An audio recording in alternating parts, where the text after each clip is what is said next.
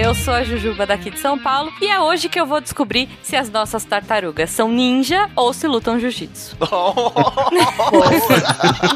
não? Não sei. Não fui muito Mais longe, aleatório né? e impossível.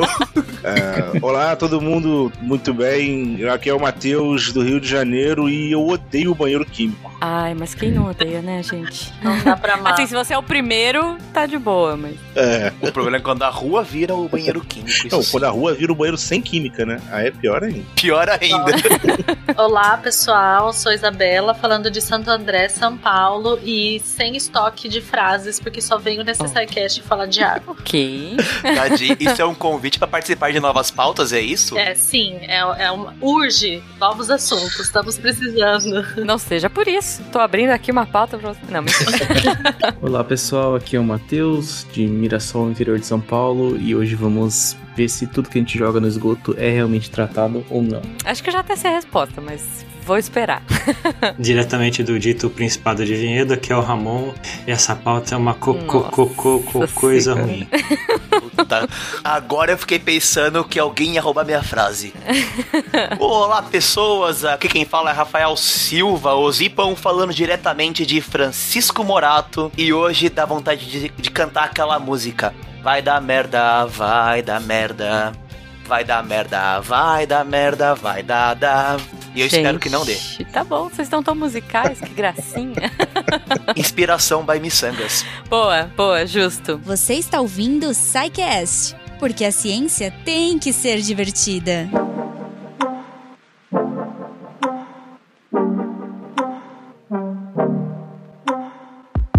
Queridões! Roubando a frase Fenquinhas aqui. Tô muito feliz de estar com vocês. Estamos numa parte 2 aí, olha só, um SciCast continuando uma história que a gente começou no episódio número 466, onde a gente falou ah, das etapas do tratamento da água, da captação, chegada da água potável nas casas. É, e aí agora a gente vai continuar, né? Essa água chegou até as casas e agora é o caminho da casa e, enfim, não precisamos entrar em muitos detalhes aqui, mas daí pra frente. Hoje a gente vai descobrir então por onde o esgoto passa, onde ele é despejado, se é, se é despejado do jeito certo ou não, quais são as formas de tratamento desse esgoto, né? Os parâmetros de qualidade, enfim, tudo isso, certo? Então, assim, partindo do ponto que a gente parou no outro cast, né? Que a gente falou de água, da captação, é, superficial, subterrânea. Aprendi muito, aliás, o, poço artesiano, semi-artesiano, adorei. É, fiquei muito feliz com a aquária, tá? Eu, eu espero mais referências de aquária nesse episódio.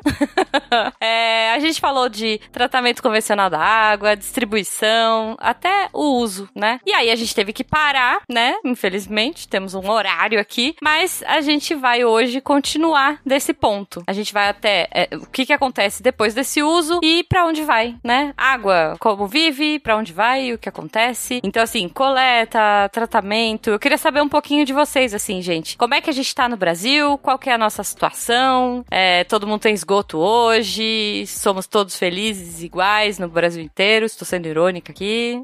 Quem que quer me falar um pouquinho? Pegando a questão dos dados, né, que você citou. É, a primeira coisa que a gente tem que fazer, para começar a explicar os dados, a gente tem que separar as formas da, do quando está falando do tratamento de, do, da coleta e tratamento de esgoto, né? Coleta e tratamento são duas coisas diferentes. Uma coisa é você ter é, o esgoto que, que você gera, né? A descarga que você deu, a louça que você lavou, a água ser encaminhada para algum lugar, né? Tem uma rede de encanamentos que leva ela embora. E a outra coisa é você ter é, efetivamente o tratamento desse, é, desse, es- desse esgoto gerado, tá? Então são, são dois números diferentes é, e a gente às vezes acha que, que tem bastante é, coleta de esgoto, mas é, quando a gente tá falando em coleta, ou às vezes tem muita cidade que gosta de falar, ah, não, temos esgoto coletado, é, e daí quando você vai olhar o número, na verdade, ela só tá pegando aquele, redirecionando todo o esgoto para algum lugar e não necessariamente tá fazendo tratamento de- é, desse esgoto gerado, tá? Tá, tipo, jogando, sei lá, a sujeira, nesse caso não seria pra debaixo do, ta- do tapete, seria pra um rio, pra algum. É, ou, ou em alguns casos, né, como a gente vai ver mais pra frente, é, é, quando você tem cidades litorâneas, a gente tem o que a gente chama de emissário submarino, né, ah, o, o esgoto é lançado lá pra frente, é, no mar, porque entende-se que o, o mar tem a capacidade de, de fazer uma regeneração daquela matéria orgânica lá e daí fica tudo bem. Mais ou menos isso, tá? Não é... Tá. Depois eu explico um pouquinho melhor essa, só pra, pra dar essa introdução. Beleza. Perfeito. E daí, então, ó, 54,1% dos é, lares brasileiros têm acesso à coleta de esgoto. Os números que a gente vai passar aqui são é de um grupo de é, que chama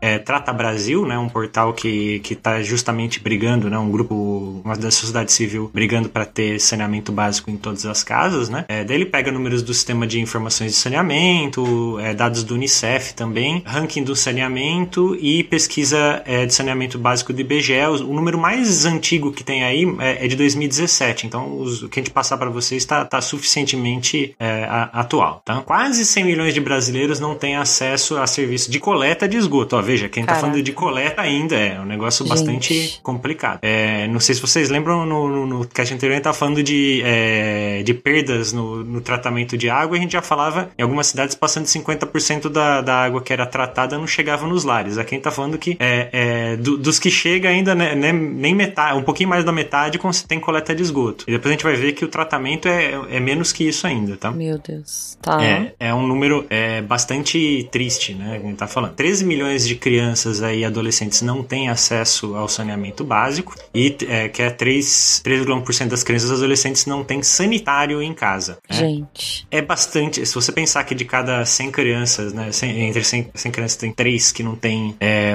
um sanitário na sua casa, realmente é bastante é, preocupante, né? 35 do municípios nas 100 maiores cidades é, do país tem menos de 60% da população com coleta de esgoto. Você vê então que a gente fala, ah, não, é lá longe. Não, na verdade, esse problema está espalhado é, por todo o país ainda, né? É uma coisa que ainda precisa melhorar muito. Há quem diga que o marco do, do saneamento veio para resolver isso. É, eu, eu entendo, né, já estou falando com ju, o juízo de valor da minha parte, é, é, é mais questão de, de vontade política do que uma questão, algo relacionado a uma legislação para fazer ou não da maneira privada. Nada contra fazer, quiser fazer, faça, mas não é isso que estava impedindo acontecer. Mas eu imagino, Ramon, que é, isso tenha vindo, assim, sei lá, desde que a gente começou a fazer é, essa parte de esgoto sanitário aí, que a coisa veio crescendo gradualmente, certo? A gente foi de 47% é, em 89, 47,3% para 60,3% em 2017. Melhorou bastante, né? Mas ainda assim, 89 para 2017 poderia ter aumentado um pouco mais, né? Sim, sim. E, e, muitas vezes, né? Eu vou falar até por, pela, pela cidade que eu vivo, às vezes a, isso acontece por pressão do de Ministério Público nas cidades e coisas do gênero, né? Não é exatamente por uma vontade. Acaba depois virando é, maneira de, de propaganda do, do político, né? Eu acho que talvez seja esse um, um problema, né? Como ninguém vê é, o tratamento de esgoto, isso também não chama tanta atenção, então é mais fácil faz construir sentido. uma ponte é, que faz mais, é, faz mais sucesso, né? É, sobre a coleta ainda, né? 12 12,3% da população do norte é, tem acesso a esgoto, 28,5% é, no nordeste e sudeste é, chega em 79, um pouquinho mais de 79% é, de esgoto coletado. O Ramon falou que é um problema que está espalhado pelo Brasil, né? Mas como tudo no Brasil, de forma desigual, né? Então o número do, os números, né, do sul, sudeste, é, de coleta e tratamento, em geral, são maiores do que os do norte e do nordeste Nordeste. Pois é, complicado. E mais do que o Norte e o Nordeste somado, né? Detalhe. Exato. Eu sou ruim de matemática, mas eu tô só prestando atenção aqui. e, e para não ficar alongando muito nessa parte aqui de números, porque senão vai ficar muito cansativo, é, de tratamento, é, é, né, que a gente tá falando, é, mais ou menos metade, é, 49%, um pouquinho menos da metade do, do esgoto do país é tratado. Aí sim, né, é levado por uma estação de tratamento, coisa assim. E é, eu acho que é o número que mais vai chamar atenção esses últimos dois, né? 23 23, dos 23 municípios das 100 maiores cidades do país tratam mais de 80% dos esgotos. Somente 23 municípios nas 100 maiores cidades do país tratam mais de 80% dos esgotos. Ou seja, dos outros 77, é isso? É, 77 municípios, é, eles tratam menos do que 80% do, do esgoto gerado. É, daí voltamos àquela questão de, de é, uma parte. para debaixo do, do rio. É, ou, ou, seja, não, tem algumas cidades que se vangloriam, né? Voltando a, a ter, falar que tem 100% do esgoto coletado. Tratado. Tá, não necessariamente todo esse esgoto é tratado, tá? Na Essa letra é... miúda ali. É, é Ok. bem como. Preste atenção aí na sua cidade se aparecer um, um- um- um outdoor. Temos 100% do esgoto coletado. Daí, é, se tiver escrito coletado, pode ter certeza, né? Que é, o tratamento é bem menos que isso, tá? Coletado não significa tratado, né? Ah, boa. Exatamente. Depois de um dia tão difícil no meio do esgoto, nada melhor do que um relaxante banho de hidromassagem. Puxa, e tá tão convidativo. É, está e a água está perfeita. Agora você entra que eu aperto esta alavanca para ativar as bolhas. Bom, então eu acho que a gente. Acho que vocês podiam começar me explicando essa questão da coleta. Que se é coletado, vamos começar pelo coletado aí. Sim, é a primeira etapa, né? A gente vai partir aqui do que seria o ideal, né? Então, a água é utilizada na nossa casa, descarga, lava roupa, lava louça, enfim. E aí, a partir do momento que ela sai da nossa casa, o caminho ideal deveria passar por um sistema de coleta que é, teria, né, idealmente, uma ligação em cada residência, em cada casa, é, e essa ligação estaria ligado a. É como se fossem tubos, né? Então, o tubo da sua casa vai ser menor, que vai encaminhar para um que é maior, que é chamado de rede coletora, que vai pegar de toda a rua. E aí, quando juntar é, uma distância, né, um- um- uma distância considerável, ele vai cair num tubo ainda maior, que é chamado do- de tronco coletor. Esse daí tem menos, né? Ele vai juntar de várias ruas. E aí, depois, os troncos coletores vão juntar num tubo ainda maior, que é o interceptador. Esse interceptador seria a última etapa, né? O último encanamento para mandar é, todo esse efluente coletado de uma região ou de uma cidade inteira, dependendo, né, de como for a dimensão, para a estação de tratamento de esgoto. Aproveitando a fala de início da, da Jujuba, é, por que, que as tartarugas ninja não poderiam é, ter aparecido aqui no Brasil? Hum. Justamente porque a água pluvial, né, a da chuva e o esgoto, eles passam por encanamentos separados aqui no Brasil, diferente do que acontece Hum. é, em outros lugares, né? Tá. Isso também é vantajoso para o tratamento, porque você chega mais concentrado na- nas estações, tá? Essa fica aí essa observação. Então você tá querendo me dizer que a gente não tem tartaruga jiu-jiteira? Não, nem, nem- e nem crocodilos e coisas do gênero como aparecem na- nas lendas é, americanas e de outros lugares. Tartaruga da família Grace. né? ok, tá bom, tá bom. É, é isso. Ramon destruindo sonhos. E isso, acho que pra ilustrar ainda mais essa questão desses. de como que é todo esse sistema de coleta de esgoto, é legal a gente fazer uma, uma analogia bem simples com o nosso com o nosso corpo, no qual todos aqueles encanamentos que levam a água tratada até as casas seria justamente o nosso sistema arterial que leva o sangue oxigenado até a ponta das células e o sistema venoso, que é aquele que tira todo o sangue sem oxigênio da do, do corpo para levar até os pulmões, é justamente esse sistema de coleta de esgoto, que vai justamente vai aumentando o seu diâmetro conforme vai recebendo mais coisas até levar a estação de tratamento, pelo menos onde deveria chegar no final. Beleza. Não, eu é, adorei a analogia, eu acho que deu super pra entender. E aí eu fico com a dúvida, gente. O- do que, que a gente tá falando quando a gente fala desse esgoto? Porque, pelo que eu entendi que a Isa me disse, então a gente tem o esgoto não só doméstico, mas de outros lugares também, indo pra um lugar só? Ou é tudo, tudo separadinho? Como é que funciona? O que, que, que é esse esgoto? Assim, não precisamos entrar em muitos detalhes. Não, só queria voltar um pouquinho, porque é, só o último ponto sobre coleta, que a coleta é, é muito importante, ela é fundamental, né? Além de encaminhar corretamente para o tratamento, ela evita é, uma série de doenças de veiculação hídrica, porque a partir do momento que todas as casas têm coleta de esgoto, isso evita que as pessoas entrem em contato direta ou indiretamente. E aí tem um cast que é muito legal, um pouco antigo já, né? Mas muito legal, de doenças negligenciadas. Sim. E aí, essas doenças poderiam ser evita- evitadas, né, com, com algumas medidas de saneamento, é, coleta, né, e tratamento adequado, é uma dessas medidas, e isso causa, além de mortes desnecessárias, pessoas doentes desnecessariamente, gastos para o nosso sistema de saúde. Então, a coleta é fundamental, é, só para deixar Não, é, é super importante falar isso, né?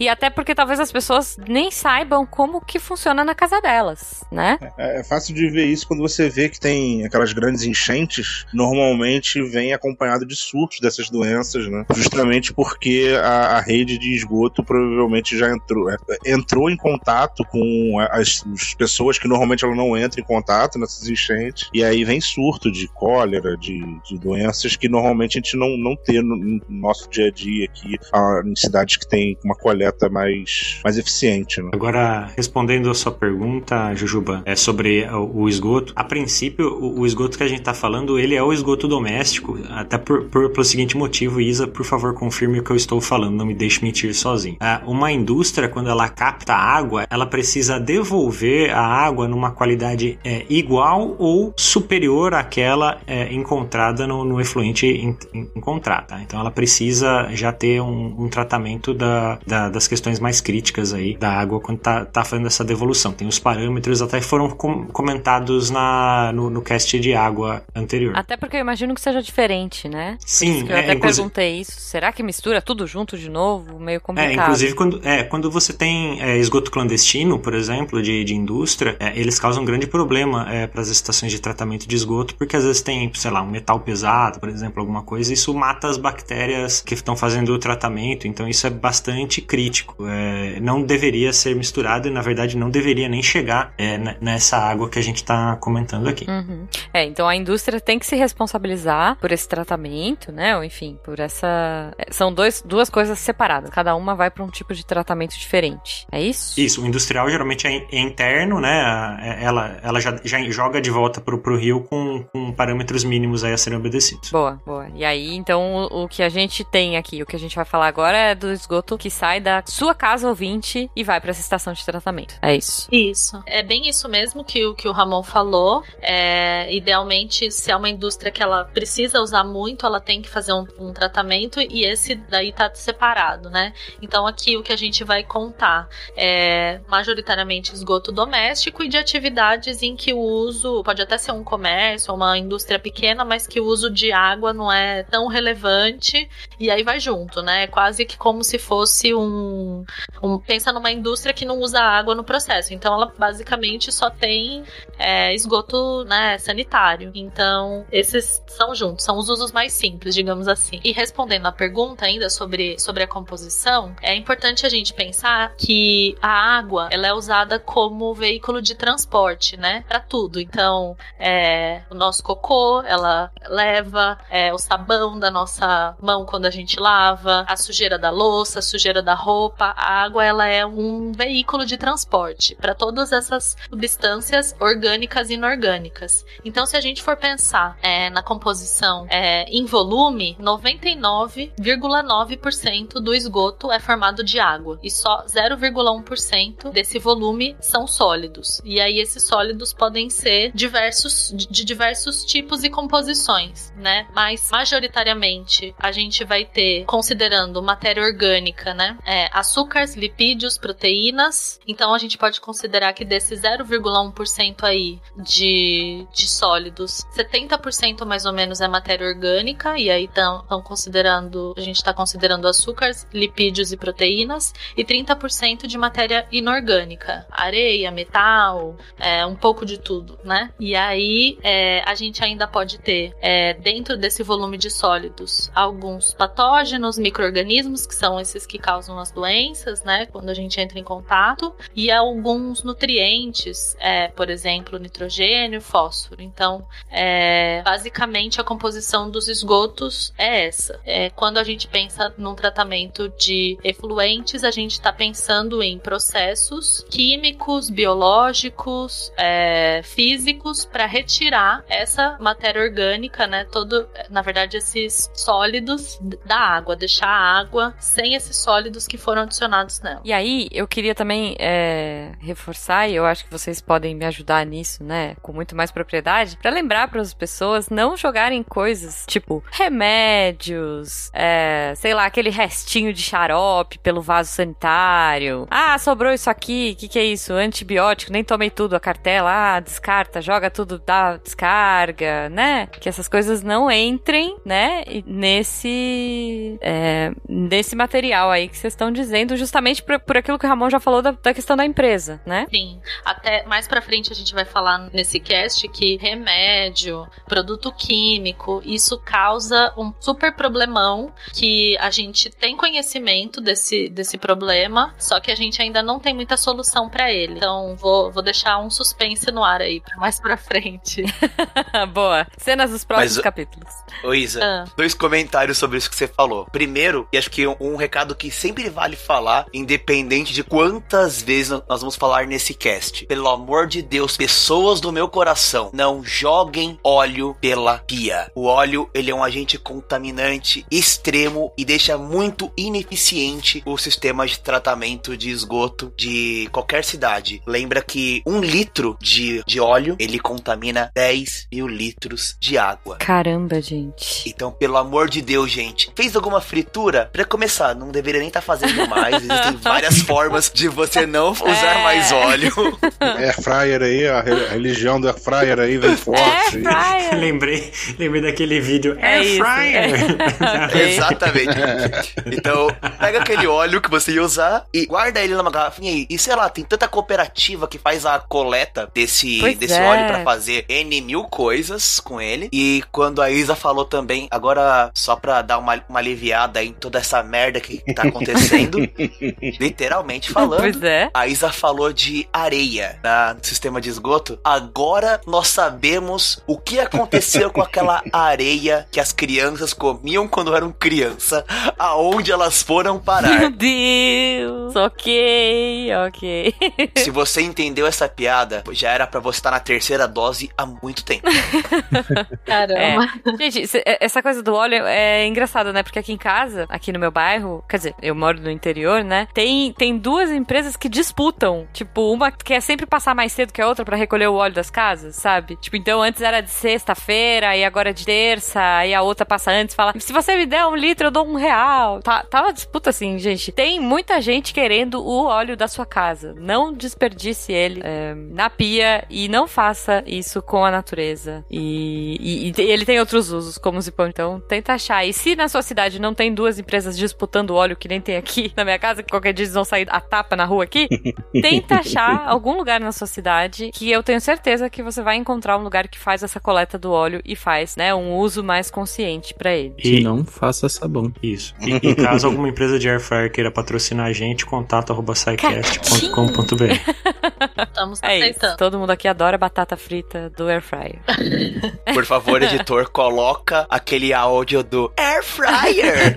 Por favor, não pedimos nada, só faz isso. Oi, eu sou um air fryer. É o quê? Air fryer. Eu asso coisas sem usar óleo. Ah, cala a boca. Como a gente vai falar, né, é, das etapas de tratamento e, e qual é o foco de, de cada uma dessas etapas, é legal a gente descrever um pouquinho melhor, né, dessas, dessas substâncias que estão presentes nos volumes sólidos, né, que é só um pouquinho, né, 0,1%, mas que faz toda a diferença. Então, é, eu vou detalhar aqui um pouquinho melhor, é, quando a gente tá, tá falando de sólidos, o que, que a gente quer dizer? Então, imagina que você tem um- uma amostra de água, de um litro de água, que ela tá bem turva, assim, com bastante sólido, que você não consegue quase ver do outro lado. Você, vê que tem bastante coisa dissolvida ali na água, em suspensão. Então vamos imaginar que é, nesse um litro de água tem mil miligramas de sólidos que a gente vai chamar de sólidos totais. Se a gente passar essa, essa amostra de água por um filtro de poro bem fininho, uma parte vai ficar retido no, no filtro e outra parte vai passar, porque os sólidos são de tamanhos, né, granulometrias diferentes. Essa parte que fica retida no filtro, que vai ficar tipo uma areinha fininha ali no filtro, a gente chama de sólidos suspensos. Então, esses sólidos, eles estavam ali suspensos na água e eu tirei. O restante, isso se a gente pensar em mais ou menos em um grama, né? Mil miligramas dissolvidos nesse volume de água. É, o que vai ficar retido no filtro é uma parcela de 35%. Então, vão ficar mais ou menos 350 miligramas. É, e o restante vai ficar ainda dissolvido. Então, é, da uma grama vai ficar 350 miligramas no filtro e a maior parte é bem, bem diferente, né? A, a proporção do que vai ficar dissolvido ainda. E por que que isso acontece? Justamente por causa do tamanho é, do, dos grãos, né? Do, do diâmetro. Então, bastante coisa vai ficar ali dissolvida. E aí, é, se a gente pega tanto o, o, a areinha que ficou ali no filtro, quanto a amostra de água que ainda tem sólido, e a gente tira toda, toda a água delas e coloca no forno, né, numa temperatura bem alta, de mais de 550 graus, numa mufla, uma parte disso vai ser é, é volátil, né, que a gente chama, então vai queimar e vai embora, e a outra parte vai ficar. Isso nas duas amostras, tanto de sólidos dissolvidos quanto de sólidos suspensos. E por que que eu tô falando isso? Parece muito técnico, mas isso é importante porque quando a gente vai olhar para água tratada, a gente vai verificar qual que é o volume de sólido que ficou, né?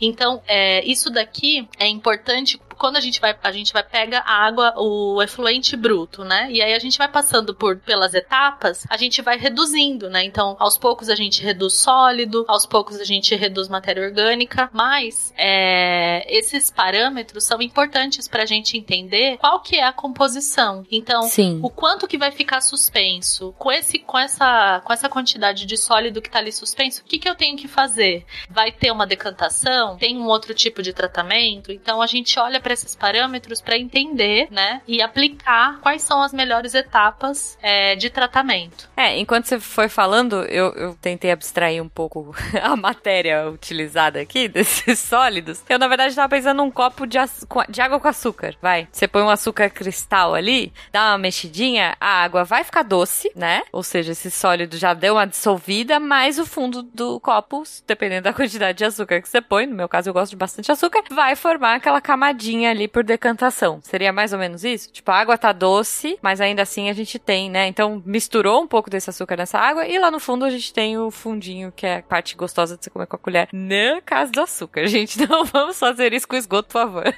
Pelo amor.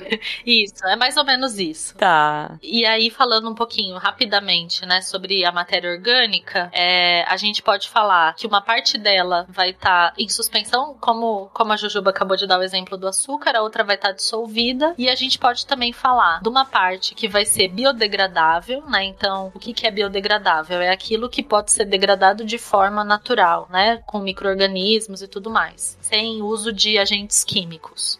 É, e uma outra parte que não que não vai ser biodegradável. E aí, é, esses fatores, de novo, parece bastante técnico. Eu tentei, né, quando a gente estava escrevendo aqui a pauta, até falei para os meninos, ó, se tiver muito técnico, me avisa, mas porque esses fatores são de fato importantes. São os parâmetros que são verificados enquanto a gente está, né, enquanto o efluente está passando por, por tratamento. Pensando até em, em coisas que são é, teoricamente orgânicas, né? É, a gente pode falar que tem os biodegradáveis e os não biodegradáveis, né? Um microplástico, por exemplo, que tiver num esgoto, é um pouco mais difícil, mas pode estar também. Ele é inerte, ele acaba não sendo é, digerível por, um, por uma bactéria que tá na, tá na água. Agora, o nosso cocô, voltando, né?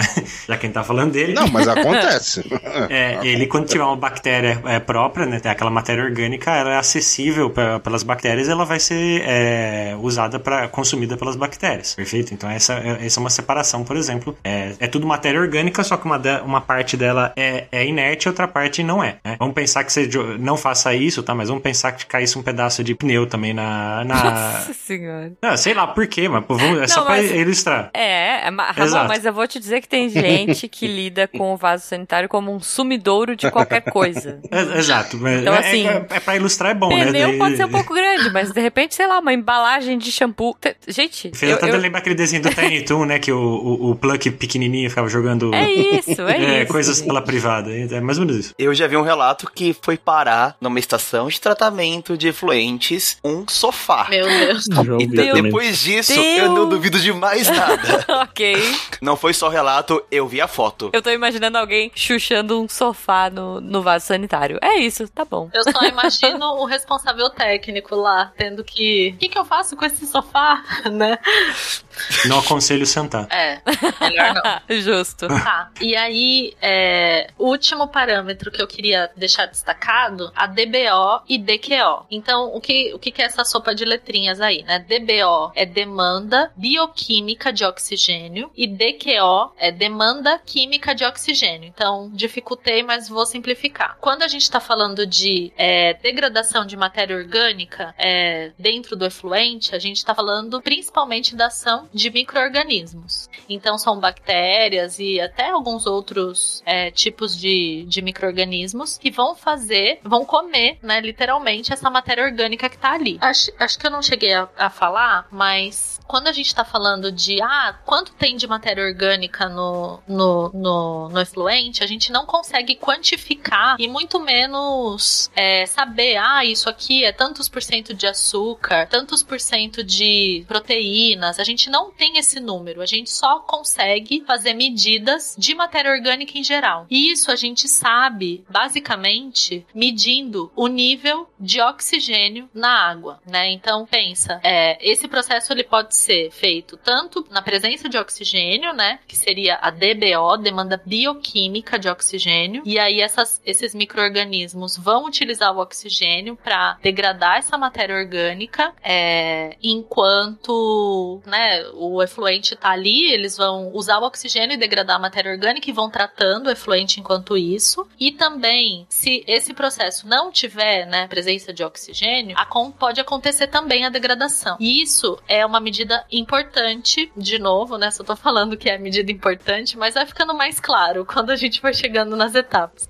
Como, como a gente sabe quanto de matéria orgânica tem ali? Então, pensa que num processo com oxigênio, eu pego um tanto de amostra de efluente e coloco armazenada é, a 20 graus Celsius, né? Numa temperatura aí tranquila para os micro-organismos e deixo durante 5 dias. Então, o que, que eu vou fazer? Eu vou pegar no, no dia zero, o dia que eu fechei essa amostra nos 20 graus Celsius e medir a quantidade de oxigênio. Passados 5 dias desse processo, as, as bactérias, os micro-organismos estão lá mandando ver na matéria orgânica. Passados 5 dias, se eu medir a quantidade de oxigênio de novo, esse número ele vai ser menor, porque esses micro-organismos, essas bactérias, usaram o oxigênio que estavam ali, né? Pensa, é um vidrinho fechado, então não entrou oxigênio de fora. Se eu pegar esse número da diferença do primeiro dia pro último dia, pro dia 5, eu vou ter a medida de é, demanda bioquímica de oxigênio. Então, quanto os micro-organismos demandaram de oxigênio para fazer a degradação. Então, essa é a forma indireta que a gente tem de medir é, quanto de matéria orgânica tem ali. E aí você calcula, então, no total que você tem no seu tanque e vai jogar o, esse material que vai consumir, é, que vai degradar, equivalente, seria isso? Então, não. Na verdade, a, a degradação vai ser só pelos micro-organismos. Essa medida vai ser importante para a gente saber quanto de matéria orgânica tem ali. Quanto mais matéria orgânica tiver ali, provavelmente mais etapas, ou talvez etapas mais especializadas de tratamento vão ser necessárias. Ok. Tá? Entendi, entendi. Isso se a gente tiver o oxigênio, né? Então, micro-organismos que têm presença de oxigênio para fazer o metabolismo dele. A gente não tá pensando na, na fração biodegradável, como que a gente faz isso? Então, aí a gente vai precisar de um, de um elemento químico, né? De um agente químico para fazer essa medida. E aí o processo é o mesmo, a diferença é que, quer dizer, o mesmo não, né? Se a professora ouvir isso, ela me mata. Não, mas o processo de esperar, de Exato. observar é o mesmo. Eu entendi o que você quis dizer. Professora, não brigue com ela. Não briguem comigo. É, só que a diferença é que ao invés da gente contar com os micro-organismos, a gente vai contar com uma substância química, né? Um processo químico. E aí a gente faz a mesma coisa, né? Coloca lá com o processo químico, passado um tempo a gente é, tem a diferença e aí a gente sabe a quantidade é, de matéria orgânica inerte que tá presente ali. Aí você espera os cinco dias, que nem o, É, o outro? na verdade esse é mais rápido, é Bem algumas rápido. horas. Ah, olha aí. Boa. Sim. Só que, então, mas aí tá, aí é que tá. Por que, que a gente não faz só a DQO, já que ela é muito mais rápida? Pois é, era o que eu ia perguntar. É, então, por que, que a gente gente faz, né, a DBO e a DQO, porque a DQO ela vai pegar a medida é, das duas das duas frações, né, da biodegradável e da inerte. Mas a DBO ela vai dar uma medida é, mais simples, digamos assim. Não sei se eu posso dizer simples, mas é, é importante a gente saber da DBO porque aí a gente tem a proporção, né? Se a gente faz só a DQO, a gente vai é, degradar Tá tudo junto misturado ali. é. Exatamente. Entendi. entendi. E aí, é, quando a gente for passando pelas etapas de tratamento, esse- essa relação, né, de quanto tinha e qual que é a relação DBO, DQO após as etapas de tratamento, vai dar uma medida se o tratamento indo correto ou não, né, se tá funcionando ou não. Tá, então assim, só pra, só pra eu entender melhor, pra ver se fez sentido, e aí vocês me, ah, me ajudam, é, é interessante saber dessa relação, porque a partir do momento que eu sei mais ou menos, vai, quanto que eu tenho de é,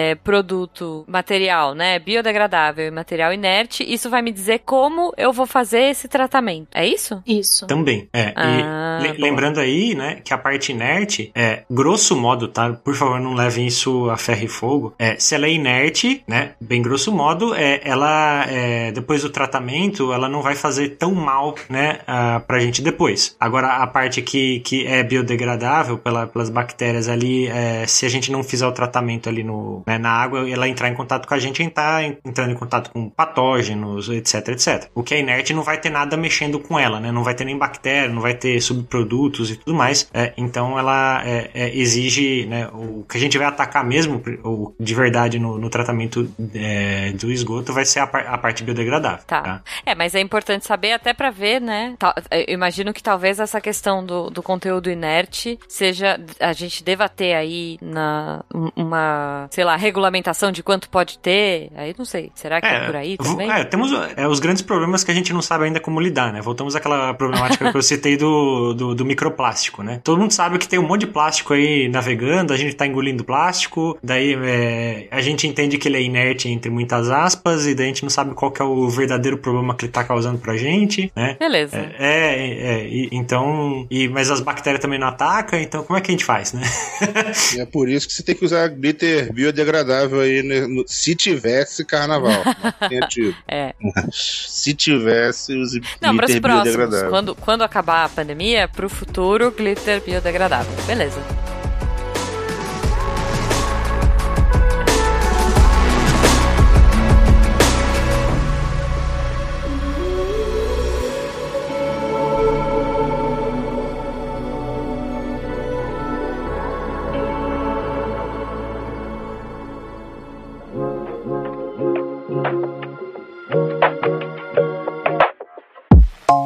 Beleza. Então a gente já entendeu a necessidade da relação DBO, DQO, a gente já entendeu um pouquinho aí do conteúdo e agora vamos pro tratamento. É isso? Esse tratamento de esgoto bonito aí. Exatamente. Gostei. E assim, quando a gente fala de tratamento, a gente tem que lembrar que antes de começar toda a parte de encanamentos com coletores, adutoras, troncais e todos os tipos de cano possíveis e imagináveis, nós temos que pensar no por onde se iniciou essa questão de tratamento de água, aqueles métodos mais caseiros. Da mesma forma que nós tínhamos lá no cast anterior falando sobre os poços caseiros, né? Os poços locais onde você consegue retirar água direto ali da primeira faixa do, do lençol freático. Nas residências era muito comum você ter uma fossa. Essa fossa ela tem um nome muito estranho que é de fossa negra, mas justamente por causa da cor que fica aquela água, um tom bem escuro, um tom bem escuro mesmo. Tá. Então ela tem esse nome de fossa negra e ela consistia no quê? Você- A água saiu lá do seu, seu vaso sanitário, saiu da sua cozinha, ela vai para um local que está um pouco mais abaixo do nível da sua casa, ela entra num tubo e ela fica ali em contato direto com o solo. Ah, direto com o solo. Exata, ela fica em contato direto Caramba. com o solo. Tá, porque eu ia falar, ah, na minha casa tem, na minha casa antiga tinha uma fossa dessas, que acho que a gente tinha que limpar uma vez por ano, sei lá como é que funcionava. Então, a fossa negra não. Mas então não é essa. Ela fica já direto no solo Ah, pra tá. escoar aquela, o, todo o líquido Eita. para a terra e assim a pessoa ter mais tempo de vida útil, entre aspas, da- aquela fossa, porque quando ela, ela preenche, você tem que fazer uma nova fossa para poder, para você ter continuar usando ela e, e colocando seus rejeitos ali. Tá, mas é como se você, sei lá, fizesse um buraco na terra e deixasse ali. Não tem nada protegendo, nada em volta, é isso. Nada em volta. Exata. E é Caramba. esse que é o grande problema que também foi tratado no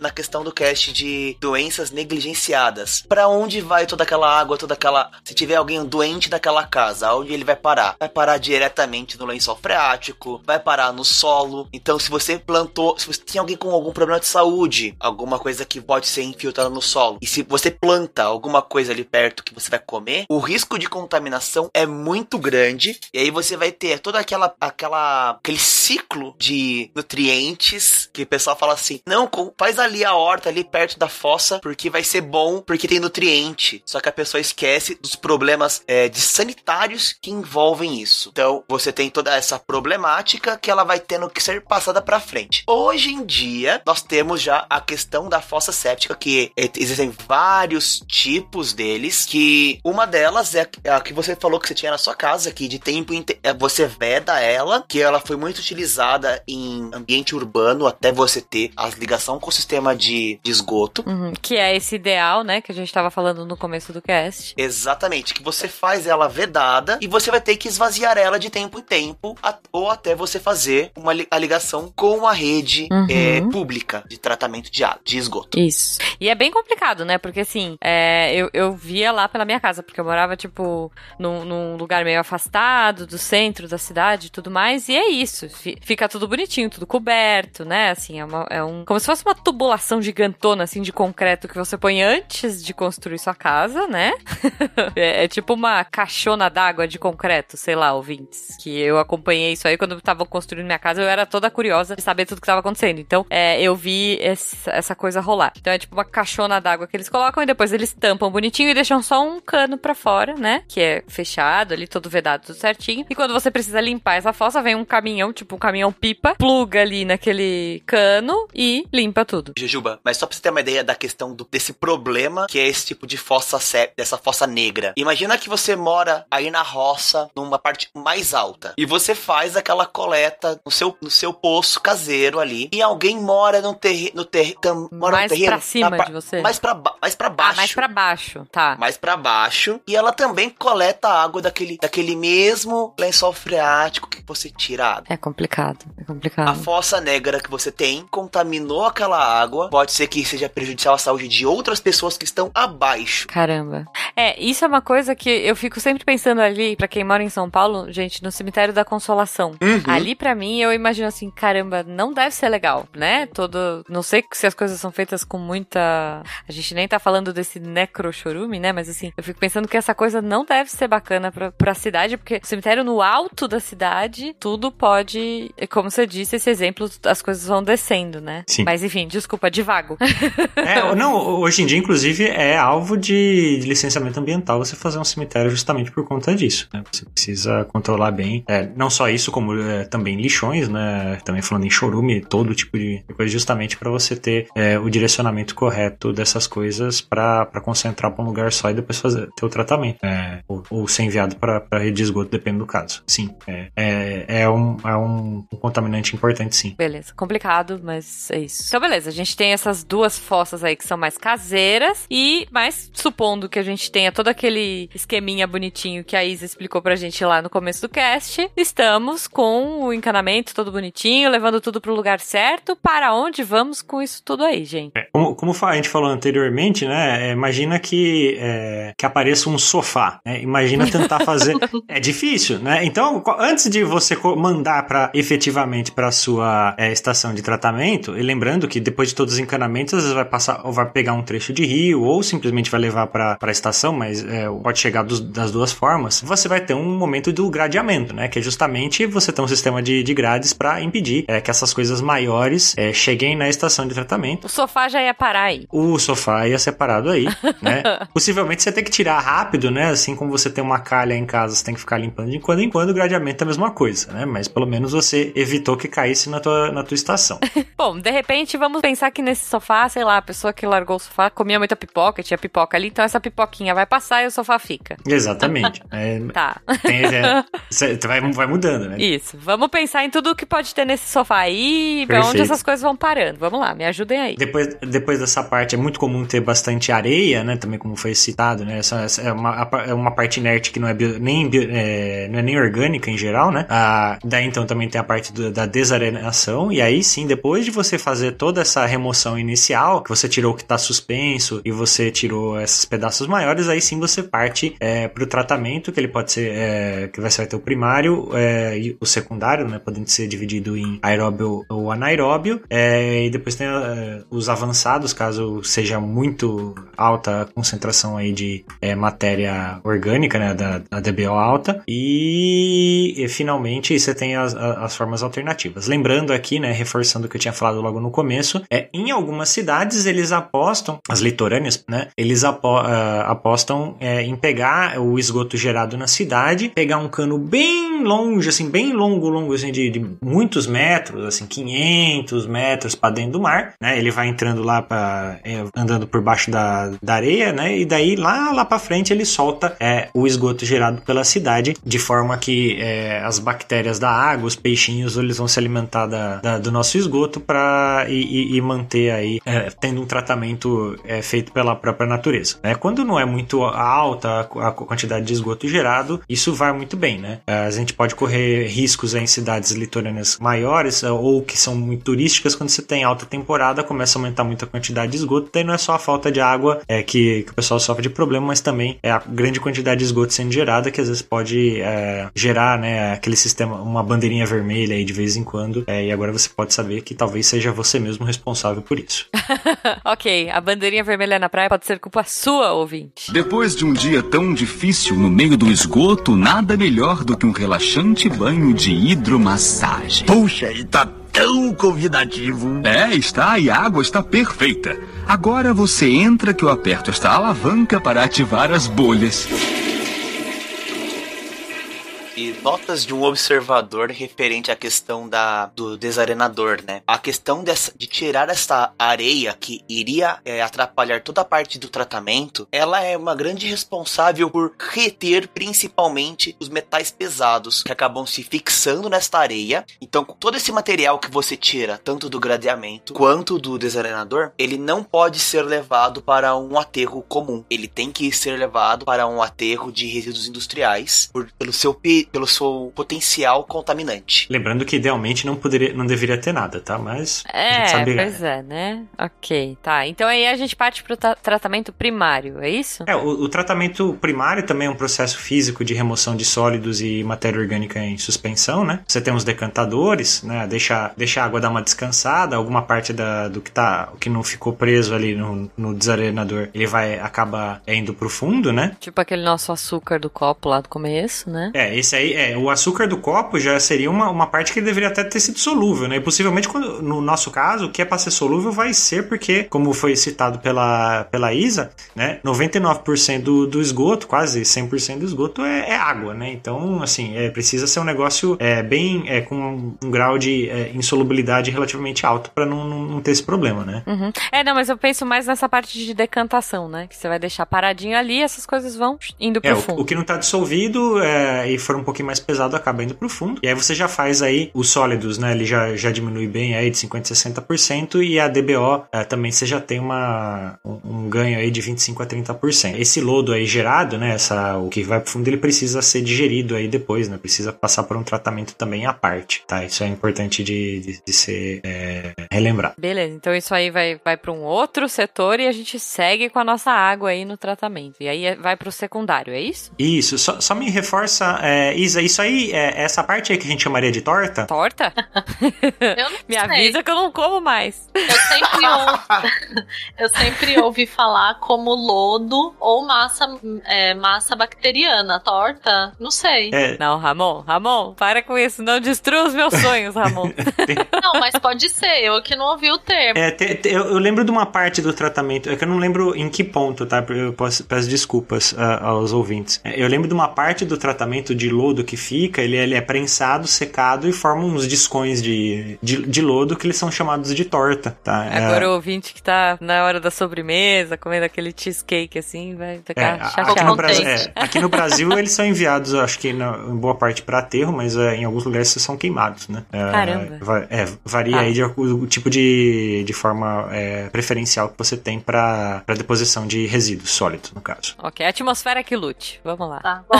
e aí, seguindo, né? Depois do tratamento primário, lembra que eu falei que os, os termos lá, né? A quantidade de sólidos ia ser importante. Então, uma parte dos sólidos já ficou, uma parte da matéria orgânica também já ficou. Então, esse efluente que vai aí pro tratamento secundário, ele já tá mais limpinho, assim, entre aspas, né? Boa. A água não tá tão turva, né? Como tava no Exato. começo. Vai. Exatamente, já tá com menos, menos sólidos, um tanto já ficou, um tanto é, decantou e tudo mais. Aí, a parte do tratamento secundário, aí sim é que vai começar a ação da- das bactérias, né, dos micro-organismos.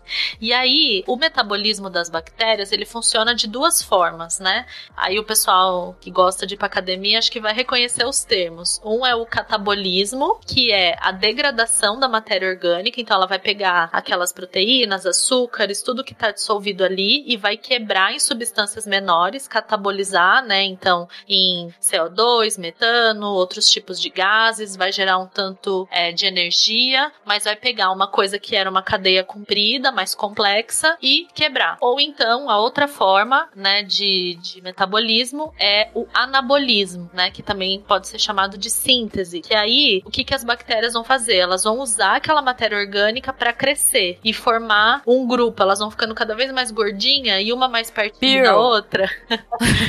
Ok. Exatamente. E aí elas se juntam e aí a força, vamos dizer assim, né, a capacidade de degradação de uma bactéria sozinha, ela é menor do que desse grupo, né, desses dessas células novas que foram criadas. E isso, esse essa massa bacteriana, a gente chama de lodo. E esse esse lodo, ele é importante porque é, a gente pode usar isso a nosso favor. Então, a gente pega essa, esse crescimento, né, esse grupo de bactérias que estão cheios de, de energia para degradar a matéria orgânica e a gente usa a nosso favor. É, lembrando que isso pode ser sempre com a presença de oxigênio, e aí com a presença de oxigênio é um processo aeróbio, e aí isso gera CO2 e água, e com ausência de oxigênio, né? Um processo anaeróbio.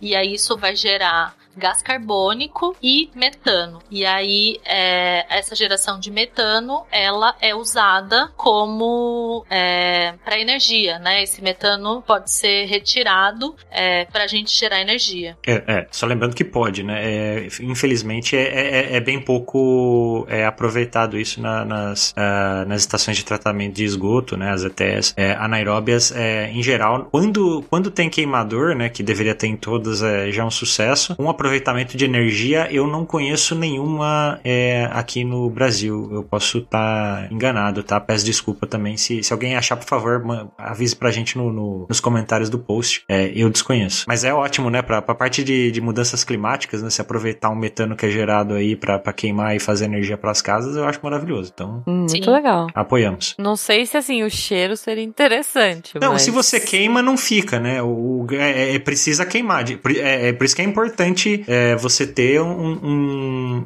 os queimadores. É, também por isso é importante você ter os queimadores no, no, no final do processo, né? Ok, ok. Você é, toma senão essa- você olha assim, né? Pra pessoa que tá do seu lado e fala, ô, cara. É, desculpa." se você tiver uma, uma, uma, uma ETE perto de uma, uma, uma área urbanizada, você precisa, né? Se tá tendo cheiro, né? Você tem todo o direito de você fazer a denúncia no- na sua. Esses órgãos eh, de, de, de monitoramento, que nem a EPA americana, a CETESB aqui em São Paulo e, e as demais, né? Eu imagino que é mais ou menos o problema que eles têm ali perto da região de Pinheiros, não é? Que tem uma, uma estação de tratamento ali, um prédio de luxo super high-tech caro do lado, mas o cheiro é insuportável. Eu tenho dó de quem mora ali naquela região. Tem estação de tratamento de esgoto ali ou é só o Pinheiros em si? Não, não, tem, Tem uma, uma estação, estação. ali perto. E, e é, é assim, é um cheiro bem forte ali. Deve estar tudo errado, eu acho, não sei, mas. é, É, isso. pode ser só o Tô Pinheiros, aprendendo né? agora que. Não, eu acho que não, cara. Bom, não sei. Não, não, não, eu não sei. É, é que o Pinheiros por si só já é um. Dependendo dependendo da época do ano, já é um sucesso, né? Pois é, o que é uma pena, né? E aí a gente vê que tem esgoto sendo jogado de jeito errado e irregular no Pinheiros, né? Porque senão ele não estaria dessa forma. Bom, Bom, mas então tá, vamos lá, vamos continuar. Depois de um dia tão difícil no meio do esgoto, nada melhor do que um relaxante banho de hidromassagem. Puxa, e tá tão convidativo. É, está e a água está perfeita. Agora você entra que eu aperto esta alavanca para ativar as bolhas.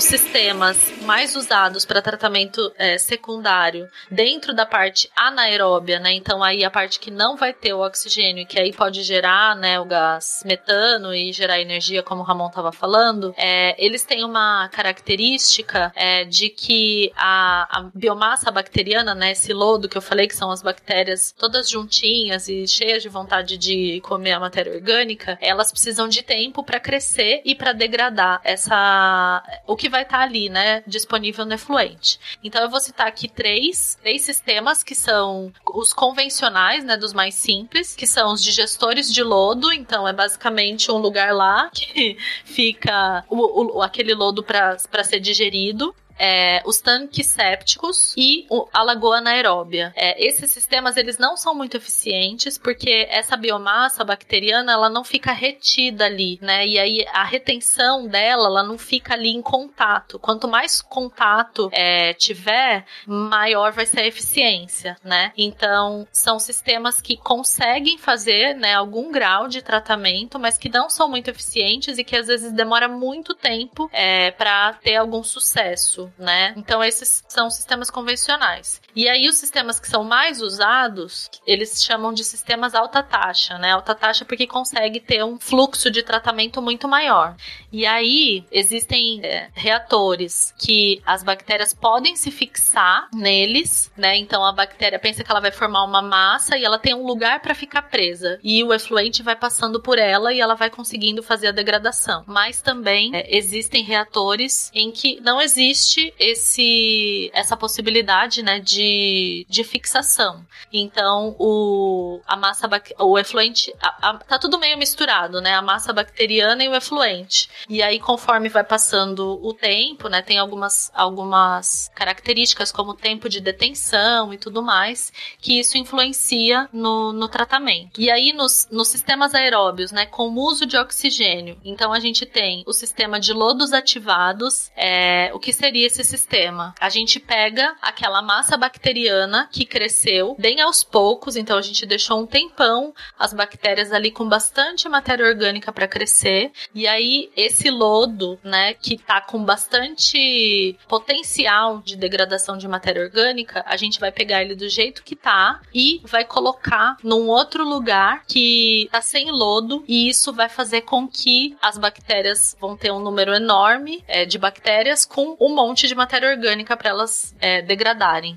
E isso é, faz com que a eficiência do tratamento seja muito alta. É, a eficiência do, do, do, tratamento de lodo ativado é aproximadamente 90%. Então, basicamente, quando o efluente é colocado num tanque, ele tem oxigenação, né? Então, esse é um processo aeróbio. Então, eles colocam oxigênio, as bactérias vão crescer loucamente, e aí eles passam para um outro tanque que vai separar a fase sólida, que é, né, a, a massa, biomassa bacteriana, que é esse lodo que eles chamam, né? E aí vai pegar esse lodo que tá cheio de potencial e vai colocar num outro lugar, né? Ou às vezes até mesmo recircular dentro do mesmo reator e fazer com que esse lodo é, degrade toda a matéria orgânica que tá ali disponível. Cara, é muito bom porque você fala aeróbio, eu só tô imaginando, assim, minha cabeça viaja. Eu só tô imaginando eles, tipo, malhando, assim, sabe? Tipo, é, vamos lá! Tipo, felizões, né? Fazendo spin, é, spinning, sei lá.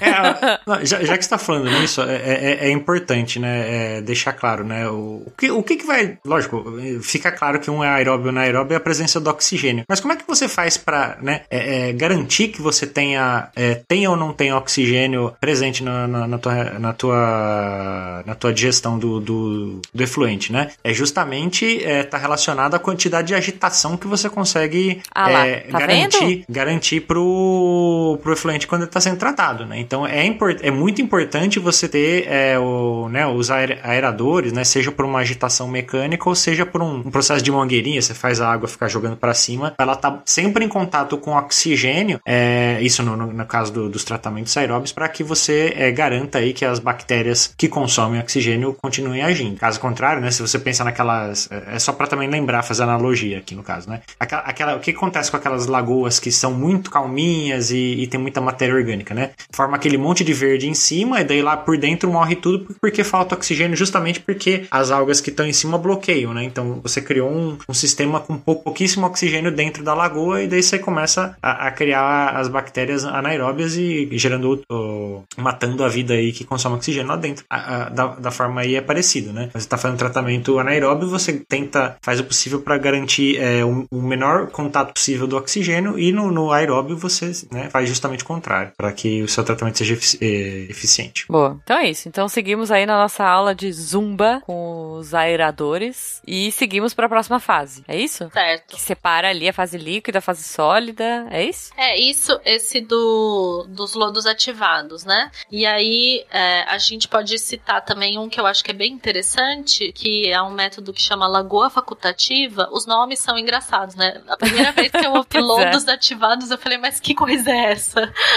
Eu, eu tô viajando aqui, tô adorando.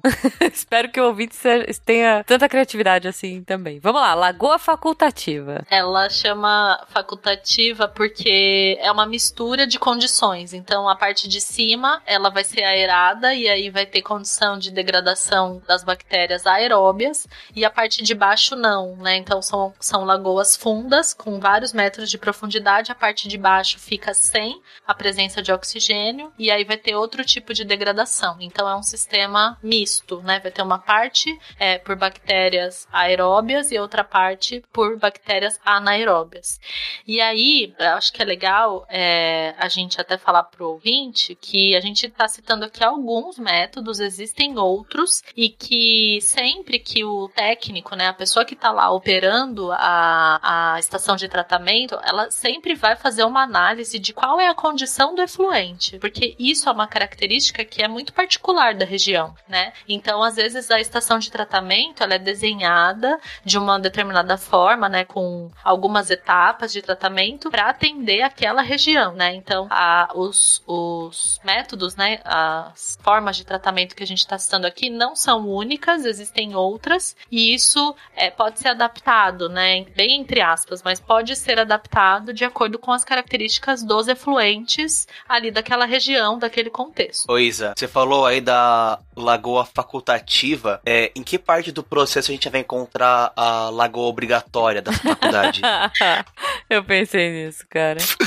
Eu tô aguentando pi fazer piada aqui faz um bom tempo já. É, eu, tô, eu tenho evitado aí também.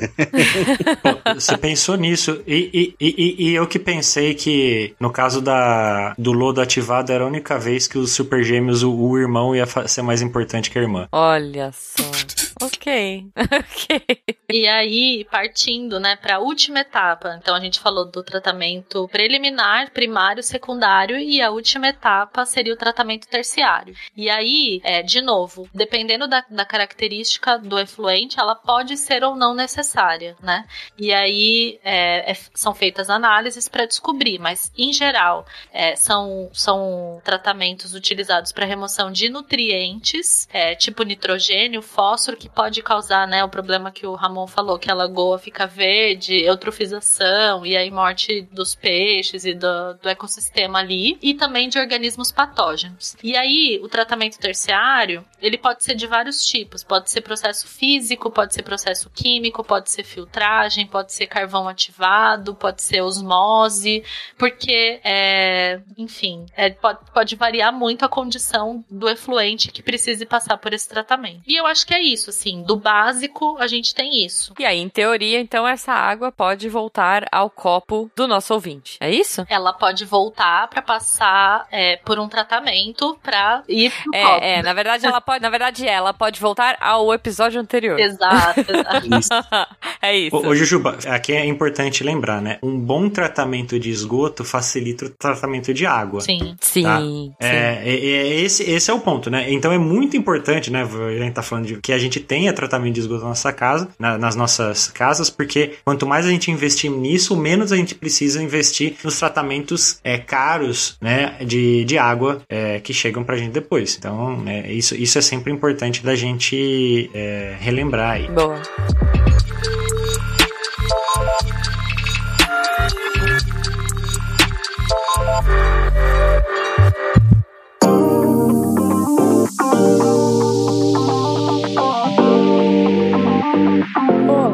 Pessoas! Chegamos para mais um momento Cambly. Hoje vocês vão cansar de mim, porque eu tô aqui no episódio, eu tô no, no momento Cambly. Mas é isso, hoje eu invadi, hoje eu tô empolgada. E mais empolgada que eu hoje, na verdade, foi a Elizabeth, a minha professora, que é uma fofa, que eu super recomendo que vocês façam aula com ela, gente, de verdade. É, eu vou falar um pouquinho mais dela, mas antes, né, eu quero só lembrar vocês que se vocês ainda não conhecem o Cambly, entra lá, c-a-m-b-l-y.com, uma plataforma, um jeito muito diferente e eu acho fantástico de aprender inglês, porque é uma plataforma que une você ah, de qualquer nível de inglês que você tiver e de qualquer desejo que você tenha. Quero business, quero tirar o meu é, certificado, quero só aprender mesmo, quero só conversar, quero só saber como é que pede pra ir no banheiro e pedir um café. O que você quiser, é, você vai encontrar lá professores ah, com níveis diferentes, com é, personalidades diferentes. Alguns são mais experientes, alguns são mais brincalhões, alguns são mais calmos, alguns são bem acolhedores. Então, assim, todas as possibilidades de professores eu tenho certeza que você vai sair de lá muito melhor no inglês e que você vai aprender todo dia, como foi o que aconteceu comigo hoje. Mas a gente chega lá. Gente, só lembrando que se você quiser, então, começar a aprender inglês de um jeito diferente, é, e cara, eu tenho certeza que você vai melhorar muito, o Cambly tá aí com desconto em planos anuais. Pra vocês terem uma ideia, tem planos aí começando a partir de 85 reais por mês. Então, entra lá no cambly.com, usa o nosso código SciCast START, né? Pra começar aí o ano e o mês, nesse caso, de um jeito diferente e fazendo aula no Cambly. Lembrando que o link vai estar aí no post e você pode clicar direto ou entrar no site e usar o nosso código SciCast START, tá? E pra mostrar pra vocês, veja só, eu até falo um pouco de inglês, daquele jeito, enrolado, né, tudo mais. Tinha muita vergonha de falar e hoje eu já sou mais cara de pau, os professores do Cambly são tão amigáveis que a gente vai indo, vai metendo as caras. Ah, e eu tava tentando explicar pra Elizabeth, pra minha professora hoje, que é do Reino Unido, mas ela é metade inglesa e metade espanhola. Tava tentando explicar pra ela o que, que a gente faz no SciCast, que a gente tem várias frentes diferentes, né? A gente tem, sei lá, matemática, ciências sociais, é, tem a equipe da bioquímica, enfim, me empolguei tentando explicar isso pra ela, e aí eu falei, ai, a gente tem várias fronts. e aí ela começou, ela me deu uma sugestão um pouco melhor. Ela falou, ah, eu acho que isso aí você tá pensando em português, então eu vou deixar esse áudiozinho aqui pra vocês ouvirem. E ela é uma fofa, se você quiser uma professora super de bom humor, super animada, que veja só, entende um pouco de português, porque fala espanhol fluentemente, né? E passou um tempo aqui no Brasil, enfim, veio de férias pra cá e sabe falar e sabe se comunicar, fala com a Elizabeth. O link dela também vai estar aí no post, tá bom? Vamos ouvir um pedacinho e depois a gente volta pro episódio. Uh, we have a lot of, of fronts, if I can call it. Uh, we have the biology and Yeah. psychology and the mathematics and So maybe I would say social of, of branches in a way. We have lots of branches. branch branches. Yeah, Yeah. yeah, fronts, I guess it sounds. I guess it's something that you would say in Portuguese. yeah. It's totally in Portuguese. like because in Spanish you do say frentes, so I imagine it's Sí. frentes. Aham. yeah, frente. Uhum. Mm-hmm.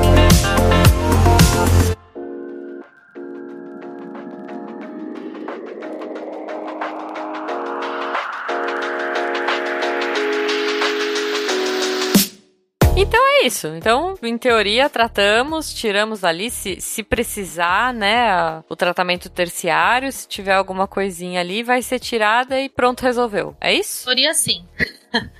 Ih, Sim, lá só que vem. não. Lá vem. Mas a gente já passou primário, secundário, terciário, gente. Agora é o quartenário? Acho que é isso, né? Não? Bom, lembra que lá no começo a Jujuba falou: por favor, não joguem remédios, nem produtos químicos e, e nada assim muito estranho, sofá, né? Ela- Sofá, por favor, é. Chegamos na hora. Olha só, você deu spoiler, a gente chegou. Agora é a hora. Agora a gente chegou. O que acontece? Todas essas etapas de, de tratamento, elas foram é, pensadas para tirar é, matéria orgânica, sólidos, areia, é, todas essas coisas que são mais simples, entre aspas, mais comum. A gente tem, por conta do nosso modo de vida, né, misturando é, em, em grandes centros urbanos atividades industriais com é, locais residenciais. Também a gente tem um sistema, não sei, acho que é muito particular do, do, do, do, do tempo que a gente está vivendo agora, das pessoas tomarem remédios em grandes quantidades e todas essas substâncias que podem ser geradas, né? Então, é, o resíduo do remédio, o resíduo da fábrica que não trata direito o efluente, tem uma substância química, é, às vezes até droga mesmo, cocaína, é, outros tipos de, de, de drogas que são bastante consumidas. Tudo isso, é, de alguma forma, ela pode chegar na, na água de forma direta, né? Então, por exemplo, a fábrica jogou o efluente dela ali com uma substância, um metal pesado, e aí chegou na água, ou mesmo a pessoa consumiu, sei lá, uma droga, um remédio, e aí passou pelo sistema é, excretor e chegou na água, né, pelo xixi. Tudo isso, é, o nosso sistema de tratamento de água e de esgoto não foi pensado para remoção. E aí a gente tem um tipo de poluição que é chamado de poluição, né, é uma poluição que eles chamam de poluentes persistentes. Porque o que acontece? A água, ainda que você faça um tratamento perfeito do esgoto e depois um tratamento perfeito de água com tecnologias avançadas, ela ainda vai ter a persistência de substâncias químicas, ainda que em concentrações muito baixas. E por que que isso é perigoso, né? Bom, primeiro, você imagina, a gente bebe água, né? O nosso corpo é feito de 70% de água e a gente usa água para tudo. E aí, por mais que a gente pensa numa quantidade muito pequena, quando a gente tá falando é, de anos e anos de exposição, a gente com certeza tá consumindo uma quantidade indiretamente dessas substâncias que tá além do nosso sistema, né, do, do nosso corpo de processar. Então, isso é extremamente é, preocupante é, em questão de, de saúde, porque o nosso corpo pode interpretar essas substâncias, na verdade, não interpretar, ficar confuso na interpretação dessas substâncias. E isso, existem estudos que relacionam casos de câncer, de alguns tipos de câncer,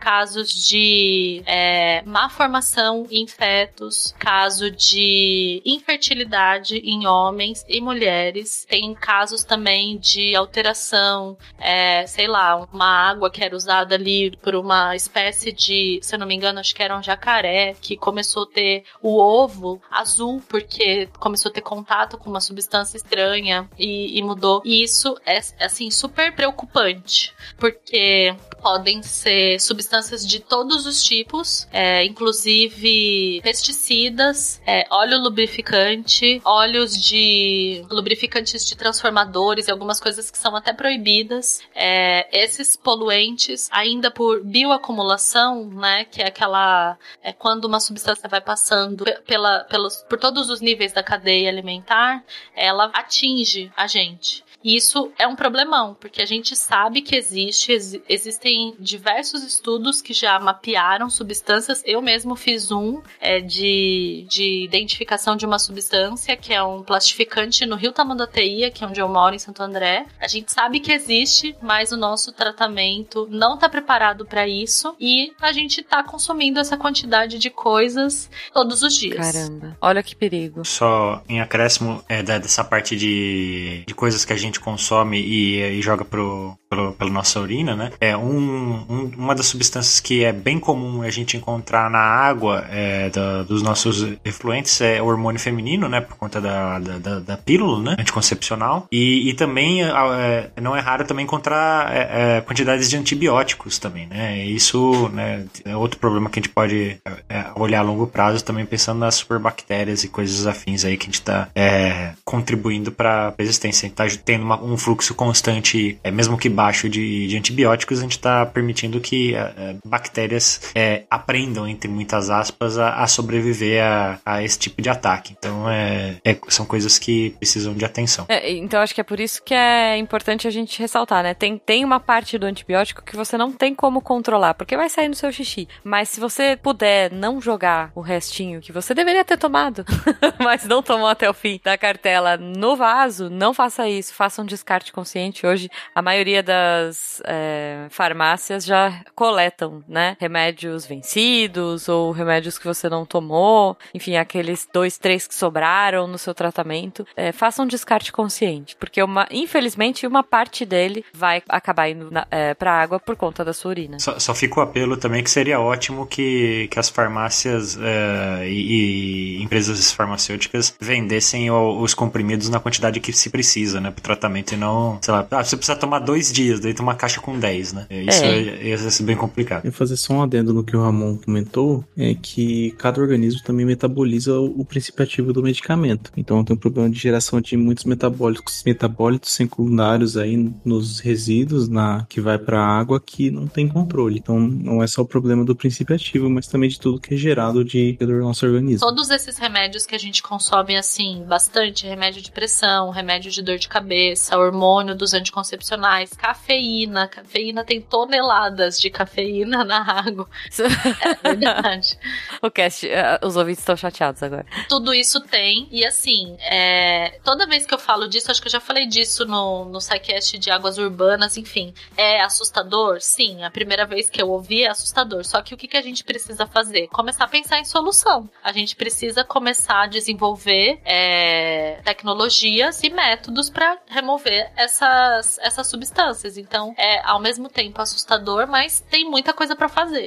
Porque métodos de detecção a gente tem e tem muitos, muitos bons. Agora o que, o que fazer com isso é que precisa de solução. E pegando carona aí no que a Juba falou na questão dos medicamentos, hoje se você em qualquer posto de saúde, eles também eles têm que receber qualquer tipo de medicamento, seja ele vencido ou não, justamente por causa dessa situação. É, e aproveitando, já vou dar um gancho aqui numa reportagem que saiu recentemente, né, no tô até tô até abrindo ela aqui agora no, no, por- no portal A Pública. Nós vamos colocar o link aí na, na descrição do, do post. E ele fala sobre justamente sobre o mapa da água no Brasil. né? É um site, ele é o mapa da água, ele é um site desenvolvido pelo Repórter Brasil, no qual ele justamente ele monitora a qualidade da água nas cidades. E foi e foi descoberto que existem muitos micro muitas muitos poluentes que são de estão nessa área desses persistentes que chegam nas nossas casas todos os dias, sejam eles é, oriundos de pesticidas, os DDTs, defensivos agrícolas, até mesmo podendo chegar a ser alguns materiais que sejam mais radioativos. E esse estudo ele diz que pelo menos uma em cada quatro cidades brasileiras possuem esses limites acima do permitido. E o que mais espanta tudo isso é que esses dados eles são analisados pelas empresas de que fazem tratamento de água e eles não são divulgados, eles não são públicos. Então você sabe que o teste é feito, a empresa sabe que aquele resultado ele tá dando alterado, mas nós como população não temos acesso a esse tipo de documento, a esse tipo os testes que foram realizados, quais são esses esses componentes que estão acima do permitido e, da- e se você liga tentando descobrir, eles falam que eles não podem divulgar, porque não existe uma legislação que fala sobre esse assunto específico.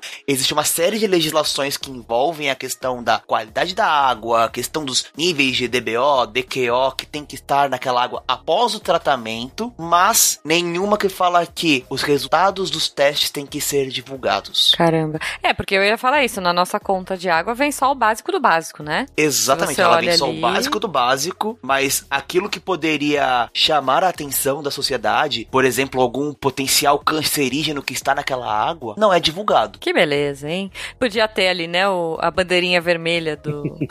tipo, a gente tem na praia. Podia vir na nossa conta pra gente ter um. Quer dizer, também o que, que a gente faz, né, nesse caso? Cobra das. Não sei. Não sei, gente. O que, que a gente faz? Quem que a gente cobra? Chama o síndico.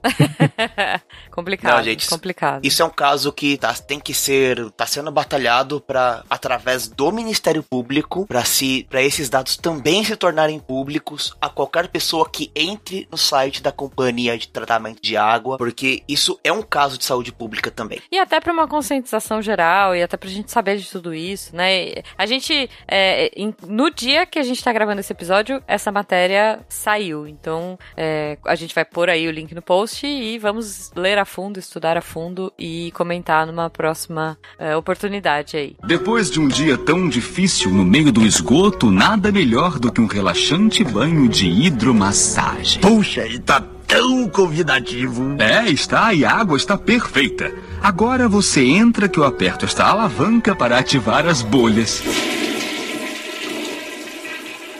Mas, gente, então assim, é, falamos aí do nosso caminho da água, de- do momento que a gente dá a descarga, passamos por todo o tratamento, todas as possibilidades, todos os nossos cálculos aí, DBO, é, tô, tô adorando essas siglas bonitas. Poluentes persistentes, batemos na tecla bastante, tomem cuidado, façam descartes conscientes aí. E aí, é isso então? Ou temos outros, outros métodos aí? A gente falou das fossas é, mais caseiras, né? Falamos do, do esquema mais profissa, entre aspas, não que as caseiras não sejam profissas. Mas e agora? Pra onde vamos? É, acho que a gente vale só é, citar algumas formas alternativas, né, que é, de tratamento de esgoto. É, uma delas seria a fossa, daí não é a negra, essa é a, é a fossa cética, que ela pode ser ou não a biodigestora. É, isso é legal para ambientes quando você não tem é, é, próximo de você al- alguém que colete seu esgoto, né? Geralmente é em ambiente rural que o pessoal usa isso, que é um sistema, uma melhoria daquele primeiro que foi citado. Então, o esgoto que ele é gerado é, né, pela, pelas casas aí na- nessa zona rural, possivelmente, ele passa então por um sistema de, de eu vou falar que são caixas d'água, que geralmente o pessoal faz com caixa d'água, mas na verdade são reci- reci- recipientes grandes, né? E onde você tem é, são vasos, é, um é, tanques, né, conectados uns aos outros, é, e daí com sistemas de filtro, onde vai passando então o, o esgoto que vai sendo gerado, ele vai passando de um lado para o outro, né, de uma caixa para outra, porque elas são interligadas, e, e ela vai sendo o- as bactérias que estão lá vão, vão digerindo parcialmente, por isso que você faz a, é, uma saída de gás aí para você queimar, né, o, o gás que está sendo gerado, e, e, e no final, né, da- na, na terceira caixa, ela já tá, o, esse esgoto ele tá com, sai bem limpinho no final, ou, é, em muitos casos ele pode até ser reaproveitado para fazer é, uma irrigação aí numa horta, alguma coisa assim, isso é, tem algumas é, formas explicando é, que, que fazem, né, eu acho que o último cast que eu participei, aliás, o penúltimo, eu falei bem do Globo Rural, posso falar de novo, é, justamente teve um no finalzinho do ano passado que estava falando justamente como você pode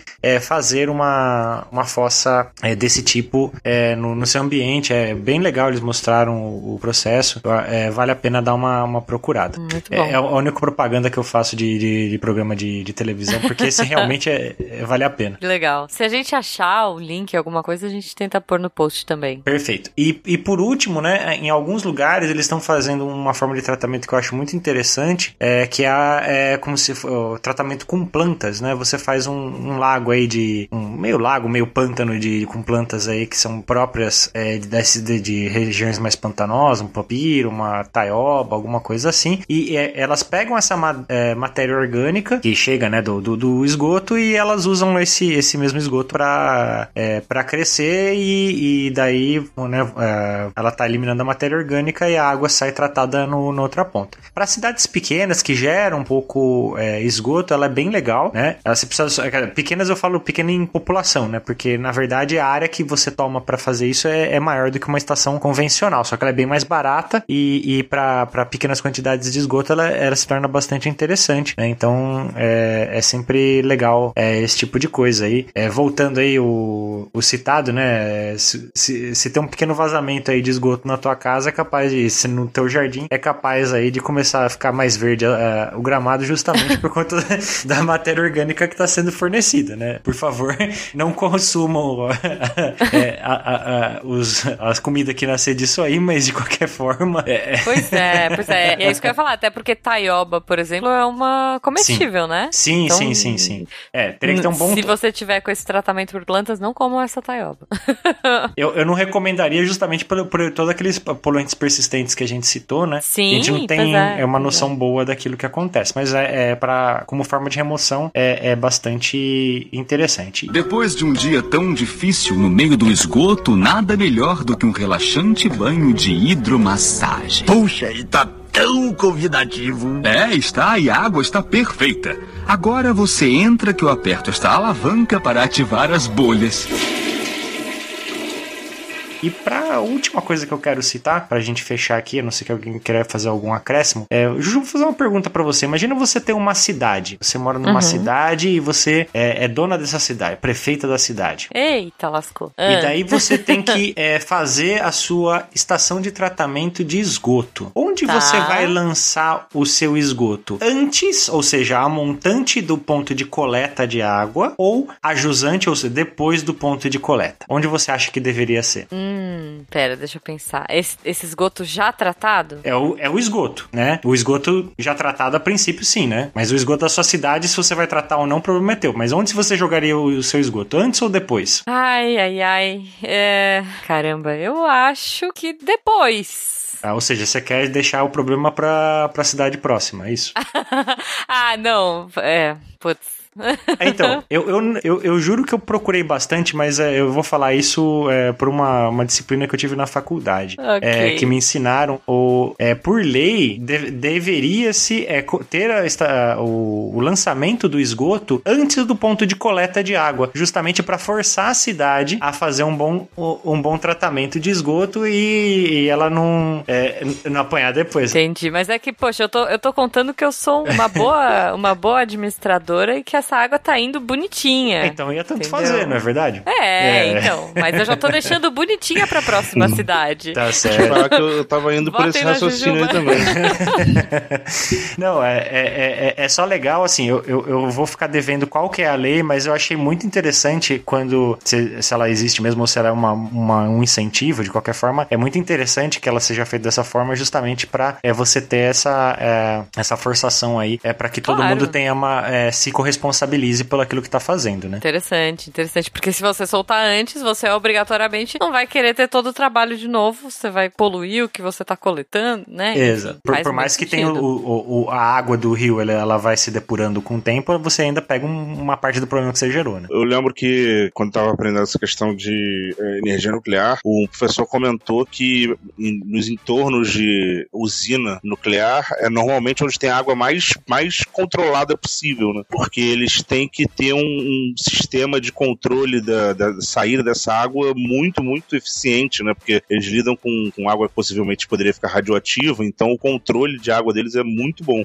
Então, no entorno de uma usina nuclear é onde provavelmente vai ter água mais, mais controlada ali em termos de, de dejetos possível. Interessante. Mesmo assim, acho que eu preferia ficar morando um pouco mais longe. Ah, sim, sim. sim. É, é, pois é. E só para complementar uma coisa que o Ramon falou da, dessa questão desse tratamento através das plantas. Gente, isso é são áreas que foram planejadas para se ter essas plantas, tá bom? Se você ver um rio com muitas muitos aguapés, isso é um indicador de problema, tá? Por quê? Você pega numa, vou dar um exemplo do que tá acontecendo aqui no, no Rio Tietê, na, na região de Barra Bonita, que tem uma grande barragem, que tem a eclusa que o pessoal usa para turismo, que tem as pessoas que dependem do rio para sobreviver. Eles está tendo um grande problema com água-pé, que são plantas que ficam na, na, superfície da água. Todo mundo olha aquilo e fala assim: olha que bonitinho, é sinal que o rio tá saudável. Gente, vamos lembrar que a água, se tem muita planta, na, ter plantas na água é bom. Quando isso é em,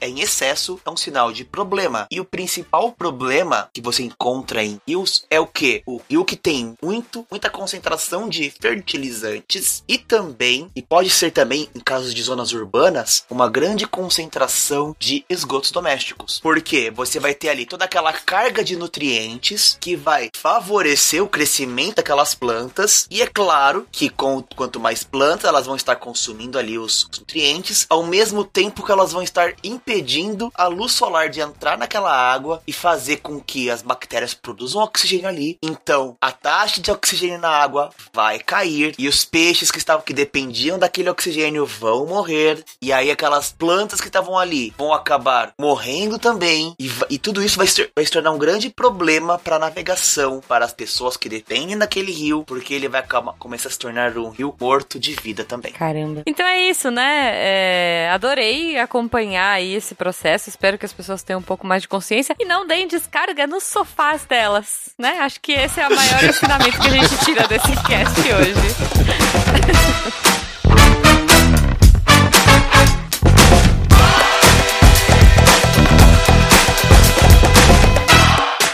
restante, isso se a gente pensar em mais ou menos um quilo, né? Mil, mil, gram, mil miligramas de. Não, desculpa, um quilo não. Acho que eu tirei um quilo, desculpa. mil miligramas virou um quilo, meu Deus do céu, socorro. mil miligramas Um grama. é um, Um grama, grama, né? Pelo amor de Deus. Uhum, tá. Pode refazer a frase se quiser. Te vira, editor, te adoro. Gala- galera da, aquela galera da matemática deve estar chorando esta hora. Eles não vão nem ouvir isso. a Sempre magia tem um da que edição, ouve. a magia da edição. Ah, mas o editor não vai deixar, não. Não vai. Ele vai deixar agora só por causa desse comentário. Editor, me ajuda. Ou não. Vamos lá.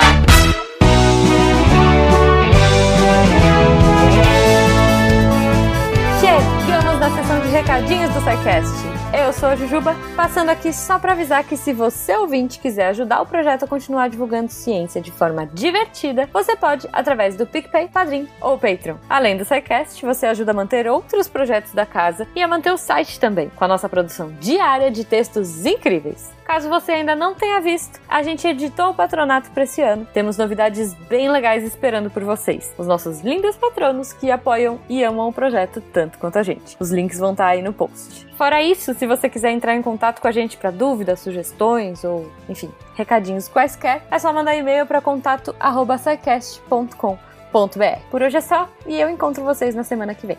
Tchau.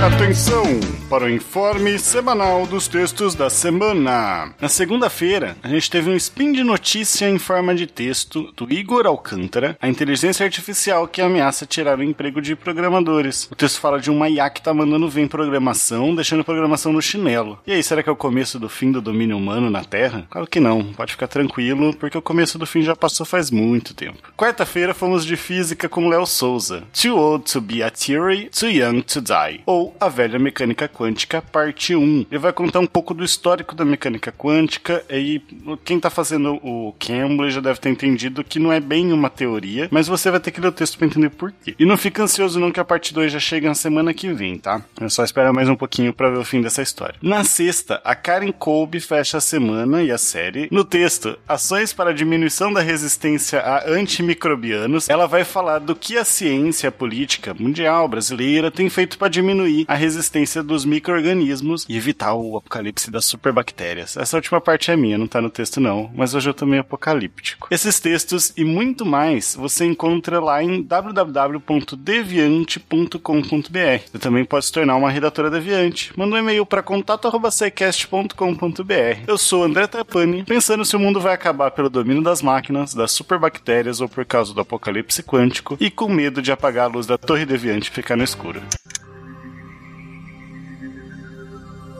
Se a ciência não for divertida, tem alguma coisa errada.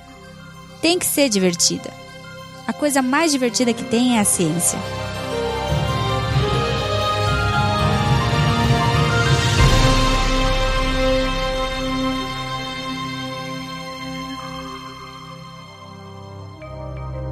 Este programa foi produzido por Mentes Deviantes. deviante.com.br este programa foi editado por Tapcast. Edições e produções de podcast.